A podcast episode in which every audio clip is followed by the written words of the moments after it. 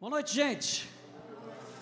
É isso aí, graças a Deus. Abre comigo em João capítulo 10. João capítulo 10, vou dar continuidade ao que a gente viu na semana passada.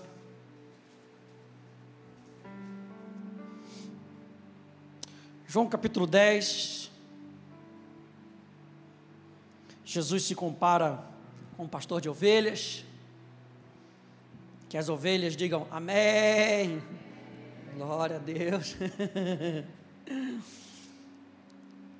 e Jesus se compara com o pastor de ovelhas, a gente viu isso semana passada.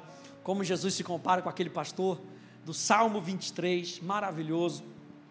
E ele diz no verso 10: O ladrão vem somente para roubar, matar e destruir. E o ladrão, ele está se comparando aos líderes religiosos daquela época que pregavam para si, que pregavam para obter algo para eles mesmos. E ele está falando do ladrão, esse tipo de gente. Vem somente para roubar, matar e destruir. Mas eu vim para que vocês tenham vida e a tenham em abundância. Aleluia! E a gente viu que a mensagem que os discípulos deveriam carregar era essa mensagem, a mensagem do reino a mensagem que trazia o coração do Pai para as pessoas. E a mensagem do reino, então, fala do senhorio de Cristo e da sua vontade para as nossas vidas. E a gente viu semana passada qual era a vontade de Deus para as nossas vidas, a vontade, o desejo do Pai é que experimentemos tudo o que Ele tem para nós de maneira abundante. Deus não quer com que você fique no raso. Deus não quer com que você viva só com o suficiente. Deus quer com que você experimente abundância, para que outras pessoas possam experimentar um Deus abundante que vive em você e através de você. Meu Deus! E aí a gente viu alguns passos para que nós possamos viver esse estilo de vida abundante. Número um, nós falamos, mantenha a sua dependência. Mantenha a sua dependência sempre. Ele é a nossa fonte. Alguém pode dizer isso comigo? Ele é a minha fonte.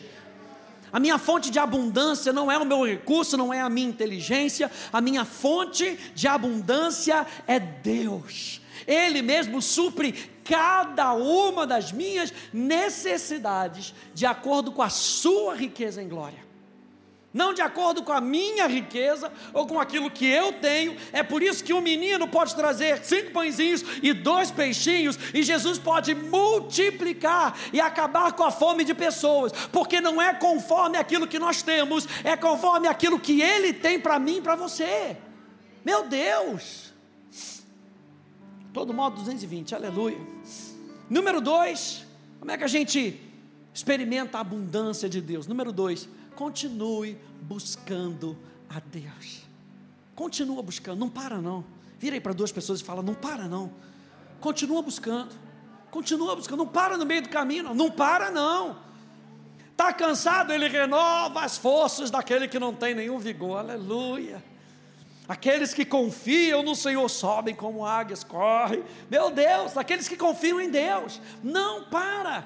Não deixa o inimigo te enganar, achando que se você parar só um pouquinho. Não, a gente não para. Aquele que bota a mão no arado, se olhar para trás, não é digno, porque a gente não para. Nós temos a força do Espírito Santo, nós temos a certeza no nosso espírito que Ele continua. Jesus disse: Meu Pai continua trabalhando, então eu vou trabalhar. E número 3, a gente vai começar a ver hoje. Número 3, continua aprendendo. A gente está aqui é para aprender. Quem está comigo? Toda vez que a gente vai preparar um, uma mensagem, um sermão, gente, o que a gente aprende do Espírito Santo, você vai ler a palavra, aprenda do Espírito Santo, esteja com o seu coração aberto. Abra lá comigo então em Mateus capítulo 18. Mateus, capítulo 18.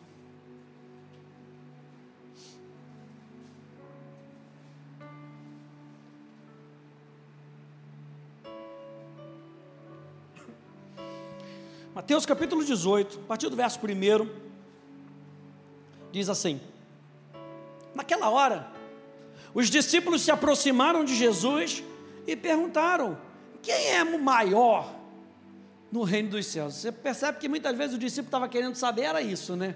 Quem é que vai ficar na frente? Quem é que vai sentar do lado? Quem é que vai conseguir tirar o Instagram com Jesus? Né, o selfie? Quem é o maior do reino dos céus?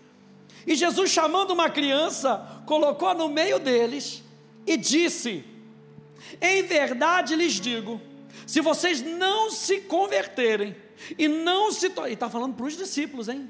Se vocês não se converterem e não se tornarem como crianças, de maneira nenhuma entrarão no reino dos céus. Portanto, aquele que se humilhar como essa criança, esse é o maior do, do reino dos céus. E quem receber uma criança tal como essa, em meu nome, a mim me recebe. Eu acho interessante aqui a palavra converter no grego aqui, é a palavra strefo, que significa virar as costas para algo. Converter aqui significa desviar-se do próprio curso de conduta. Converter aqui significa mudar de ideia, e está muito ligado ali àquela metanoia, a transformação da nossa mente. O que, que Jesus está querendo dizer aqui? Se vocês não virarem suas costas para o mundo, se vocês não virarem suas costas para uh, o próprio curso da sua conduta, e não adquirirem uma disposição moral semelhante à natureza dessas crianças, vocês não podem entrar no reino dos céus. E o que, que Jesus estava querendo dizer com ser semelhante à criança? Será que estava querendo dizer que a gente deve ser bobinho? Fácil de enganar? Não, não é isso que Jesus estava querendo dizer. O que Jesus estava querendo dizer, e ele faz essa comparação no verso 5, que eles deveriam ser humildes de coração. Reconhecendo que nós somos totalmente dependentes do nosso Pai que está nos céus, para suprir todas as nossas necessidades. O que, que Jesus estava querendo dizer? Que aquelas crianças eram ensináveis, capazes de receber instrução, desejosos e flexíveis para mudar dos nossos caminhos para os caminhos dele. Se vocês não forem como essas crianças, desejosos de crescer, flexíveis para mudar, humildes para aprender, vocês não conseguem entrar no reino dos céus. Eu peguei essa citação aqui de Arthur France. Ele diz assim: uma criança, e eu acho muito interessante, o fato de Jesus estar falando com os discípulos, e os discípulos caem querendo saber quem é que era o maior? E Jesus vai e puxa uma criança. Porque uma criança era uma pessoa sem importância na comunidade judaica. Sujeita à autoridade dos mais velhos, não levada a sério, exceto como uma responsabilidade. Ou seja, a única vez que a criança era valorizada era quando dizia assim: é minha responsabilidade. Alguém a ser cuidado, não alguém a ser admirado. Você vê que toda hora Jesus muda o contexto, Jesus muda o negócio. Quem quiser ser o maior tem que ser o menor. Quem quiser ser o maior tem que ser como uma criança, que talvez não seja valorizada pelos outros, mas que tem o seu valor para Deus, que tem o seu coração voltado para Deus. De Campbell Morgan, ele diz: ah, não, ele continua. Ele continua explicando que o exemplo de Jesus teria sido radical e seu ponto claro. A verdadeira grandeza é encontrada em ser pequeno, a verdadeira importância em ser inexpressivo. Vocês, estão querendo fazer muito alaúde, muito barulho. Olha essa criança. Ela não está impressionada com quantas curtidas ela tem no Instagram. Ela não está impressionada em quantas pessoas veem ela. Ela não está impressionada, não. Jesus está falando, vamos mudar o negócio de cabeça para baixo. Quando você se faz inexpressivo para o mundo, deixa que Deus cuida de você. Deixa que Deus cuide da sua vida. Agora sim, de Campbell Morgan, ele diz: o fato essencial na transformação que Cristo opera é que Ele transforma os grandes em criancinhas. Meu Deus, e não tem coisa melhor em eu saber e você saber que nós temos um Pai e nós somos filhos amados desse Pai. E que não importa se você faz muito, se você não faz nada, você continua sendo filho de Deus. Agora, o desejo do filho é se parecer com seu pai, é agir com seu pai. Mas isso quer dizer que se a gente é criança, a gente vai permanecer como criança no entendimento? Claro que não, é o que Jesus está querendo falar, essa criança é ensinável. Olha só esses versículos aqui. 1 Pedro, capítulo 2, verso 1 e 2, diz: Portanto, abandonem toda maldade, todo engano, hipocrisia e inveja, bem como todo tipo de maledicência. Como crianças recém-nascidas, desejem o genuíno leite espiritual, para que por ele lhes seja dado crescimento para a salvação. Ou seja, o apóstolo Pedro está dizendo: sejam como crianças recém-nascidas. E o que, que as crianças recém-nascidas fazem? Elas querem alimento, elas berram por alimento, elas gritam por alimento. Não me deu alimento, eu quero, eu choro, eu esperneio, porque eu preciso. Eu não sei me alimentar sozinho. Olha a dependência da criança, eu não sei fazer sozinho. E o apóstolo Pedro está falando: sejam como crianças recém-nascidas. Aí o apóstolo Paulo vem em 1 Coríntios capítulo 14, no verso 20, e traz um outro contexto. Ele diz: irmãos, não sejam meninos no entendimento. O apóstolo Paulo está falando: não tem problema ser menino, enquanto é a fase de menino. Agora, se você já cresceu na fé, não sejam mais meninos no entendimento. Quanto à maldade, sim, sejam crianças. Mas quanto ao entendimento, sejam pessoas maduras. Vá lá comigo em Mateus capítulo 13, volta um pouquinho. Mateus capítulo 13.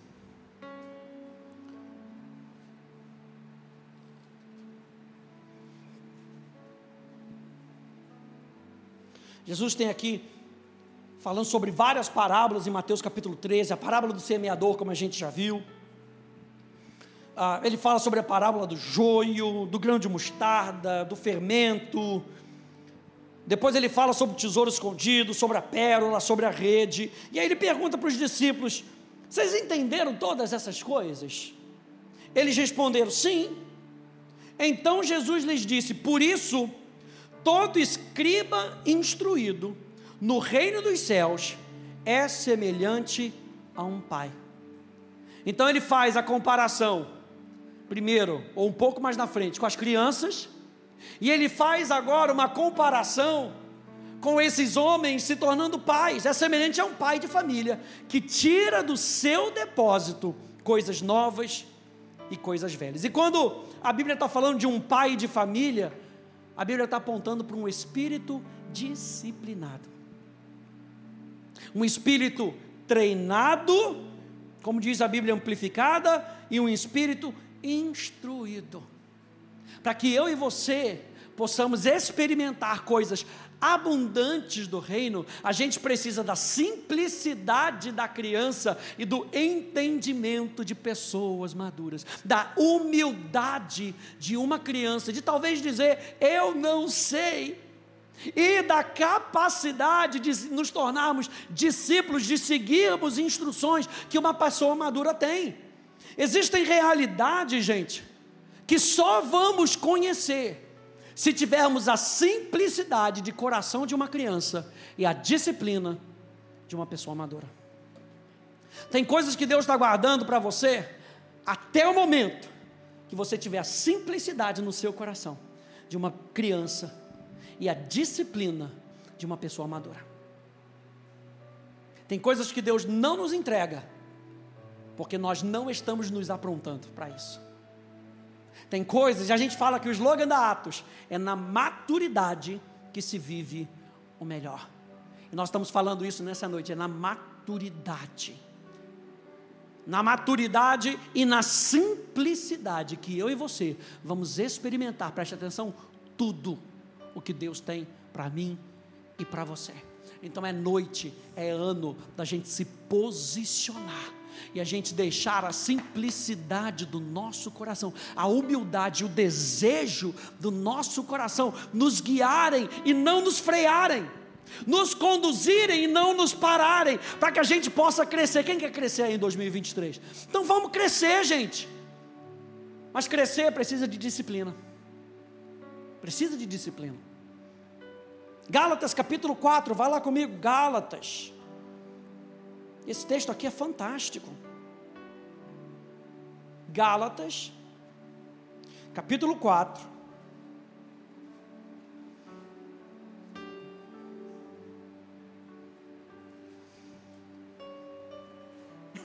A partir do verso 1, olha só, essa realidade que o apóstolo Paulo traz para os Gálatas, traz para a gente. Ele diz assim: ah, Digo, porém, o seguinte: durante o tempo em que o herdeiro é menor de idade, em nada difere de um escravo, mesmo sendo senhor de tudo. Olha só, gente, que realidade. Enquanto você for imaturo, não criança, não simples, não humilde, imaturo, você não se diferencia de um escravo, mesmo sendo senhor de tudo, mesmo tendo o direito de usar, talvez você não tenha sido dado para você o poder para usar, porque talvez você não consiga. A, a, o exemplo que a gente sempre cita: você vai dar a chave do seu carro para uma criança de 5 anos de idade? Ela quer, ela gosta, ela gosta de sentar no seu colo, pegar o volante, vrum, vrum, vrum, bi, bi, bi. Está aqui, meu filho, porque você gosta de fazer vrum, vrum, vrum e bi, bi, bi, toma a chave. Não sabe nem passar marcha, não sabe nem nada, não sabe, não sabe ver ponto cego do carro, meu Deus, importantíssimo. E é isso que o apóstolo Paulo está falando. Apesar do carro ser seu, você não pode usar, porque você não tem o poder para usar.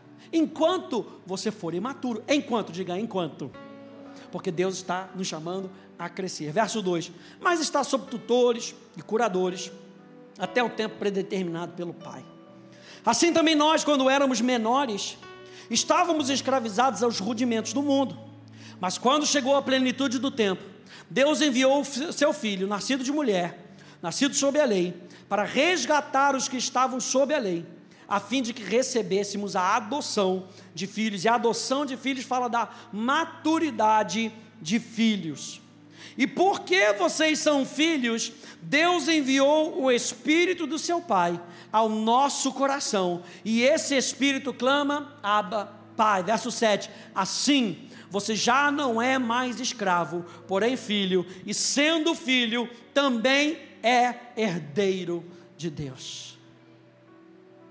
Então vamos crescer, gente, para que a gente possa experimentar o que Deus tem, a abundância do reino de Deus. Eu e você precisamos crescer. Número 4. Continue na vontade do Pai. Vá lá comigo em Mateus capítulo 7. Para que eu e você possamos desfrutar da abundância de Deus, eu e você precisamos continuar na vontade do Pai. Mateus capítulo 7, verso 21 até o verso 23. A pergunta aqui é: quem entra no reino dos céus?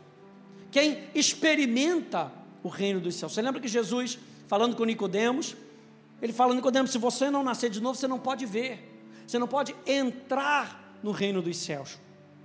E no verso 21 diz assim: Nem todo que me diz Senhor, Senhor, entrará no reino dos céus mas aquele que faz, veja, não fez, aquele que faz a vontade do meu Pai que está nos céus.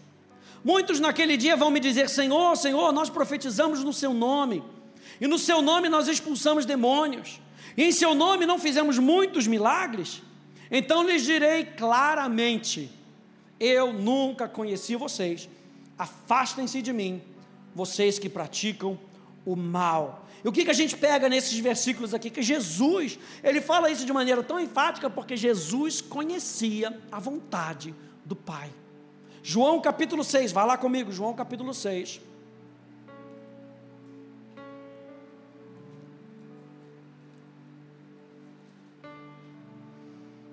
Olha só esses versos aqui.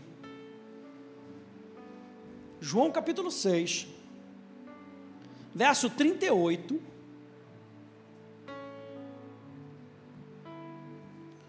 diz assim: Porque eu desci do céu, não para fazer a minha própria vontade, mas a vontade daquele que me enviou.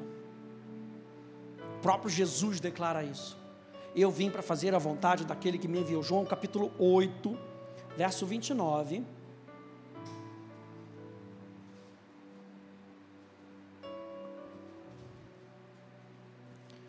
Jesus diz: E aquele que me enviou está comigo, não me deixou só, porque eu faço sempre o que lhe agrada. Ou seja, andar na vontade de Deus é andar com Deus. Andar na vontade de Deus é andar com o Deus da abundância. João capítulo 15, no verso 7.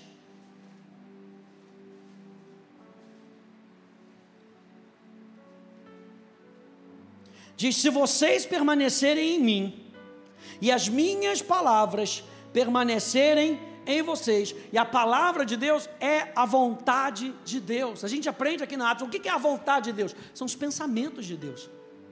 O que é a vontade de Deus? É a palavra de Deus. Então, se vocês permanecerem em mim, e as minhas palavras, ou os meus pensamentos, e a minha vontade permanecerem em vocês, pedirão o que quiserem e lhes será feito. Aleluia, pastor, era tudo que eu queria ouvir. Posso pedir o que eu quiser? Pode. Você vai receber tudo que você quer? Talvez não. Porque o que, que nós recebemos? Nós recebemos aquilo que é da vontade de Deus. O apóstolo Tiago diz isso: vocês pedem e não recebem, porque vocês pedem mal. Vocês pedem para esbanjar nos vossos próprios prazeres. E Jesus está falando: quando você pedir, segundo a vontade de Deus, vocês vão pedir o que vocês quiserem. Meu Deus!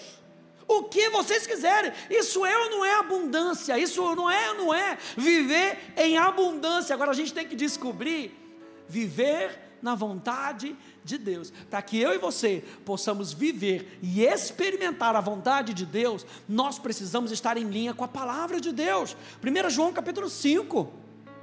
E essa é a confiança que temos para com Ele. Que se pedirmos alguma coisa segundo a Sua vontade, Ele nos ouve. E se sabemos que Ele nos ouve quanto ao que lhe pedimos, estamos certos de que obtemos os pedidos que lhes temos feito. Gente, conhecer a vontade de Deus e se submeter a ela é reconhecer que Jesus é o seu Senhor, é o meu Senhor e, portanto, desfrutar de tudo o que Ele tem para mim e para você. Quando eu e você verdadeiramente nos posicionamos debaixo do senhorio de Cristo, nós vamos desfrutar tudo o que o reino de Deus tem para nós.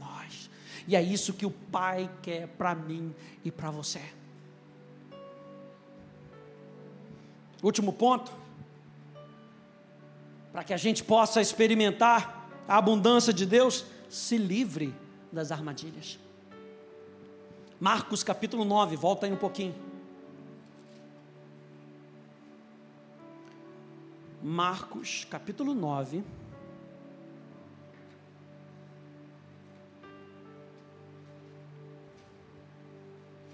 Verso 47.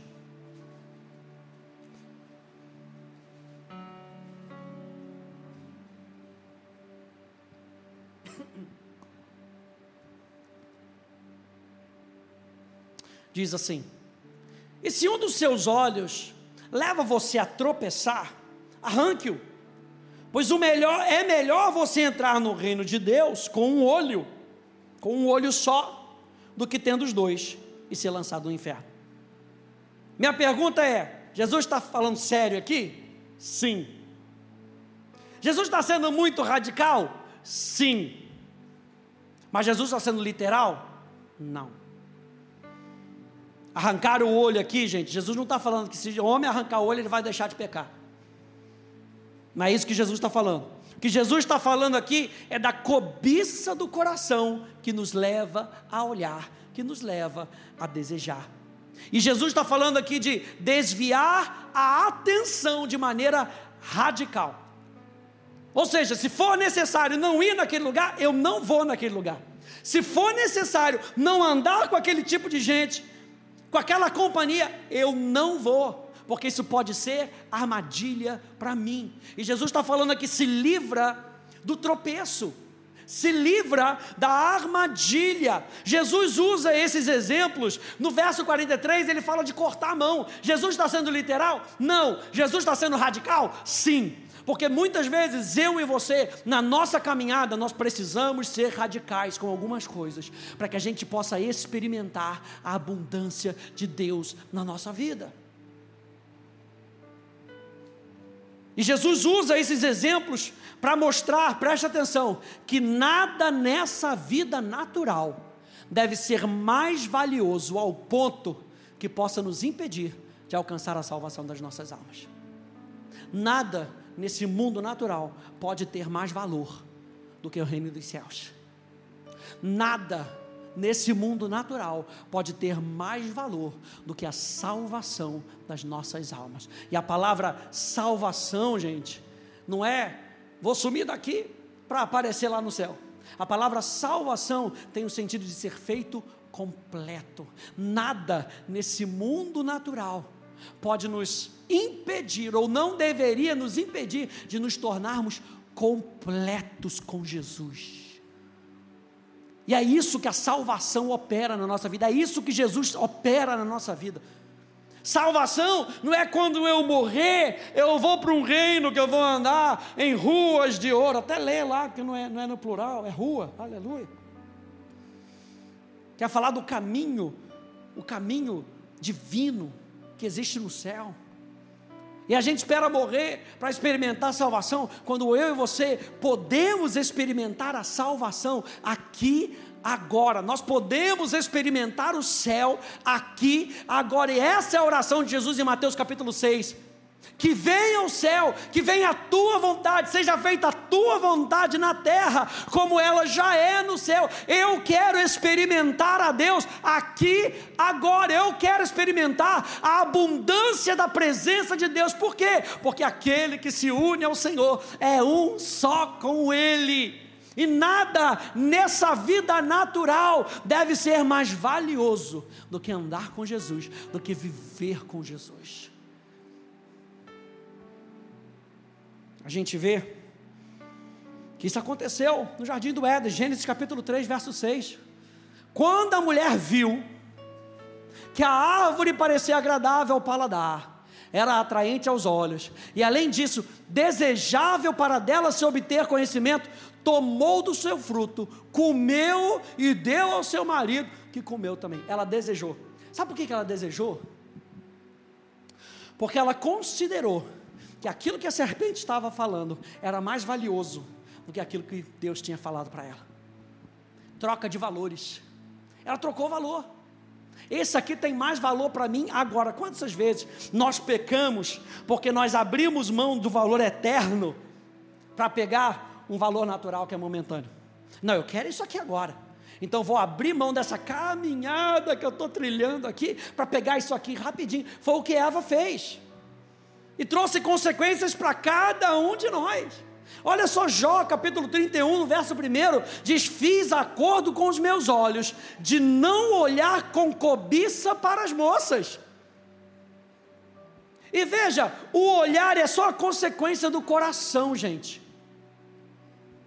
Porque Jesus ainda eleva o nível para dizer: olha, se você pensar acerca disso, você já está pecando. Porque não é os olhos, gente, não são os olhos físicos, é o desejo do nosso coração. O que, que Jesus está falando? Arranca isso do seu coração. Corta os olhos, arranca isso do seu coração. Corta a mão, arranca isso do seu coração. Arranca. Tira com força, vai doer, você vai espernear, mas Jesus é o médico de Gileade, aleluia. Existe um médico em Gileade, ele vai tratar de você. E quando ele trouxer você para debaixo das asas dele, daqui a pouco você nem lembra mais do outro. Salmos 119, 37. Desvia os meus olhos das coisas inúteis. Faze-me viver nos caminhos que traçastes. Meu Deus. É um pedido, uma oração. 1 João capítulo 2. Não amem o mundo, nem as coisas que há no mundo. Se alguém amar o mundo, o amor do Pai não está nele. Porque tudo que há no mundo, os desejos da carne, os desejos dos olhos e a soberba da vida, não procede do Pai, mas procede do mundo. Ora, o mundo passa, bem como os seus desejos, mas aquele que faz a vontade de Deus permanece para sempre. E eu ainda parafraseio para dizer: aquele que faz a vontade de Deus vive a abundância que Deus tem para cada um de nós. Para mim, a questão se resume, se resume nesse verso aqui de Paulo, gente. Esse verso aqui é poderosíssimo. A gente falou de arrancar o olho, arrancar a mão, de arrancar do coração. Paulo resume em Filipenses 3,7. Mas o que para mim era lucro, ou o que para mim tinha valor, passei a considerar perda. E a palavra que é usada aqui é uma palavra forte: esterco. Considerei como esterco, por causa de Cristo. Considerando com Cristo, tudo isso que tem aqui não tem valor nenhum. Então, para vivermos a vida abundante de cima, a vida abundante do alto, do céu, precisamos nos desvencilhar do que nos segura aqui embaixo, nas coisas naturais. Isso não quer dizer que você não vai ter coisas aqui no natural. Isso quer dizer que essas coisas não vão te ter. Você lembra do jovem rico que chega para Jesus contando as escrituras, citando, perdão, as escrituras, e fala: Não, Jesus, eu, eu entendo as escrituras, ó, as escrituras estão aqui. Jesus fala: Uma coisa te basta, vende tudo que você tem. E eu falei para vocês que essa é a única vez que você vai ver na Bíblia Jesus falando vende tudo. Era bem específico, não é doutrina. Jesus analisou o coração daquele jovem e falou: vende tudo, porque tudo está te tendo tudo está te dominando. Essas finanças estão te dominando, estão puxando você para trás. Vende para que você possa experimentar a abundância daquilo que Deus tem para você. Vende tudo na terra para que você possa conquistar os tesouros do céu. Ele não deixa a gente desassistido nessa terra, não, gente. Você lembra lá de Mateus, capítulo 6, verso 21? Onde estiver o teu tesouro, aí está o teu coração. Em Mateus capítulo 13, a gente vê que Jesus conta a parábola do reino dos céus ser comparado a um tesouro. Ser comparado a uma pérola, o reino dos céus é um tesouro. Jesus está falando, o reino dos céus é o tesouro. O reino dos céus é a pérola. Você pode amontoar todo o dinheiro que você tem na sua conta bancária. Pastor, não é muita coisa, não, mas amontoa tudo. Não vai ser comparado a um pingo do tesouro que é o reino dos céus.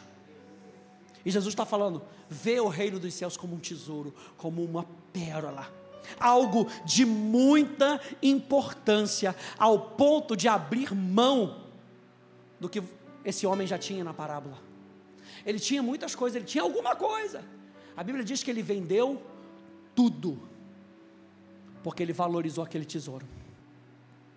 E a atitude desse homem, olha só, gente, Mateus capítulo 13, a atitude desse homem é de transbordante alegria. Na minha versão aqui na NAA, diz ele estava transbordante de alegria pelo que encontrou, e não com grande pesar pelo que teve que abrir mão. A atitude desse homem é de transbordante alegria pelo que encontrou e não de grande pesar pelo que teve que abrir mão. Se eu dissesse para você agora, com muita certeza, que se você pegasse tudo que você tem na sua vida e investisse em determinada ação, que você ia ganhar cinco vezes mais você não faria? Se você tivesse absoluta certeza que a fonte, ela não é duvidável. E é isso que Jesus está falando. Jesus está falando, eu sou a fonte pelo qual você não precisa duvidar. Se você vender tudo, ou seja, abrir mão, e abrir mão não está falando de abrir mão dos bens, está falando de deixar o coração livre. Meu Deus! Deixa o coração livre para as coisas desse mundo e agarra no coração de Jesus. Meu Deus. É o equilíbrio que Jesus traz. Alegria, gente, é parte do processo da vida abundante do reino. Se eu e você vamos experimentar a vida abundante do reino, presta atenção, eu e você temos que desfrutar dessa vida com alegria.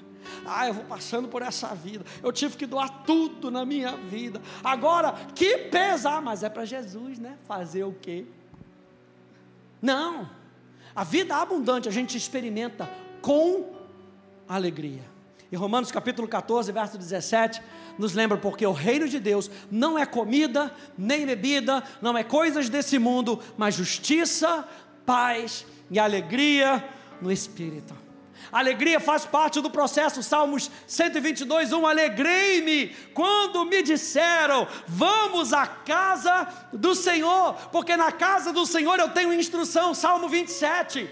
Uma coisa eu peço ao Senhor, e a buscarei, que eu possa habitar na casa do Senhor todos os dias e meditar no teu santo templo. Faz parte da alegria do nosso coração de entender que quando nós nos reunimos, Deus está presente com a abundância da tua da sua presença. Então eu me alegro, eu posso me alegrar. Meu Deus! Olha só, 2 Coríntios 9, 7. Deus ama quem dá com alegria. Sabe por quê? Porque quem dá com alegria está representando esse homem que vendeu tudo e achou um tesouro. Quem dá com alegria, sua atitude é de transbordante alegria pelo que encontrou, e não de grande pesar pelo que teve que abrir mão. E às vezes Deus fala com a gente: dá esse valor e Ele já está programando lá para a gente algo abundante lá na frente.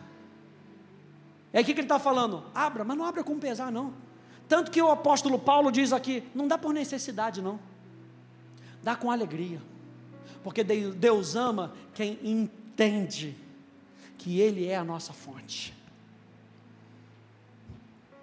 Por isso, gente, é importante lembrar que o que nos faz tropeçar pode estar roubando a nossa atenção e a nossa alegria.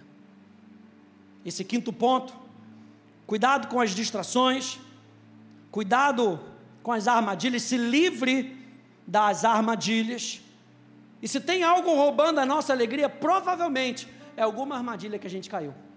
Mateus capítulo 13, verso 20 verso 21 diz: O que foi semeado em solo rochoso, esse é o que ouve a palavra e logo a recebe com alegria. Meu Deus, que alegria ouvir essa palavra hoje, pastor. Fala sobre abundância, coisa boa. Deus tem abundância para nós, eu recebo, é meu, aleluia. Eu tomo posse, igual o pregador pentecostal. Eu tomo posse, é minha, aleluia, glória a Deus. Mas diz a palavra que ele não tem raiz em si mesmo. Ele não aprendeu a viver na palavra ainda. Não aprendeu a ter um coração ensinável. Mas ele não tem raiz em si mesmo, sendo de pouca duração. Quando chega a angústia, quando chega a perseguição, por causa da palavra, logo se escandaliza. E a gente já viu que a palavra escandalizar significa uma pedra de tropeço, um impedimento no caminho, uma armadilha. Ou seja, ele abre mão porque ele caiu na armadilha do inferno. Por isso, gente, para que a gente possa experimentar a abundância de Deus, não pare, continue na fé, não volte atrás, continue andando para frente, e você verá a manifestação abundante do reino de Deus na sua vida. Duas passagens para a gente terminar. Atos 14, verso 21 e 22. E tendo anunciado o evangelho naquela cidade, e feito muitos discípulos, Paulo e Barnabé voltaram para Listra, Icônio e Antioquia, fortalecendo o ânimo dos discípulos, exortando-os a permanecerem firmes na fé e mostrando que através de muitas tribulações nos importa entrar no reino de Deus. Nos importa experimentar tudo o que Deus tem para nós. E ó, última passagem, Mateus capítulo 5, verso 10 e verso 12. Diz: Abençoados Bem-aventurados. Peraí, deixa eu ver aqui que eu acho que eu cortei. Deixa eu ver. Não, não cortei não. Está faltando só a primeira parte. Volta. Ah, aí. Abençoados, consolados pela paz interior e pelo amor de Deus, são aqueles que são perseguidos por fazer o que é moralmente certo, porque deles é o reino dos céus, agora e para sempre. Bem-aventurados, moralmente corajosos e espiritualmente vivos com a alegria de viver a bondade de Deus, são vocês. Diga, é o meu caso. Meu Deus, que animação, glória a Deus.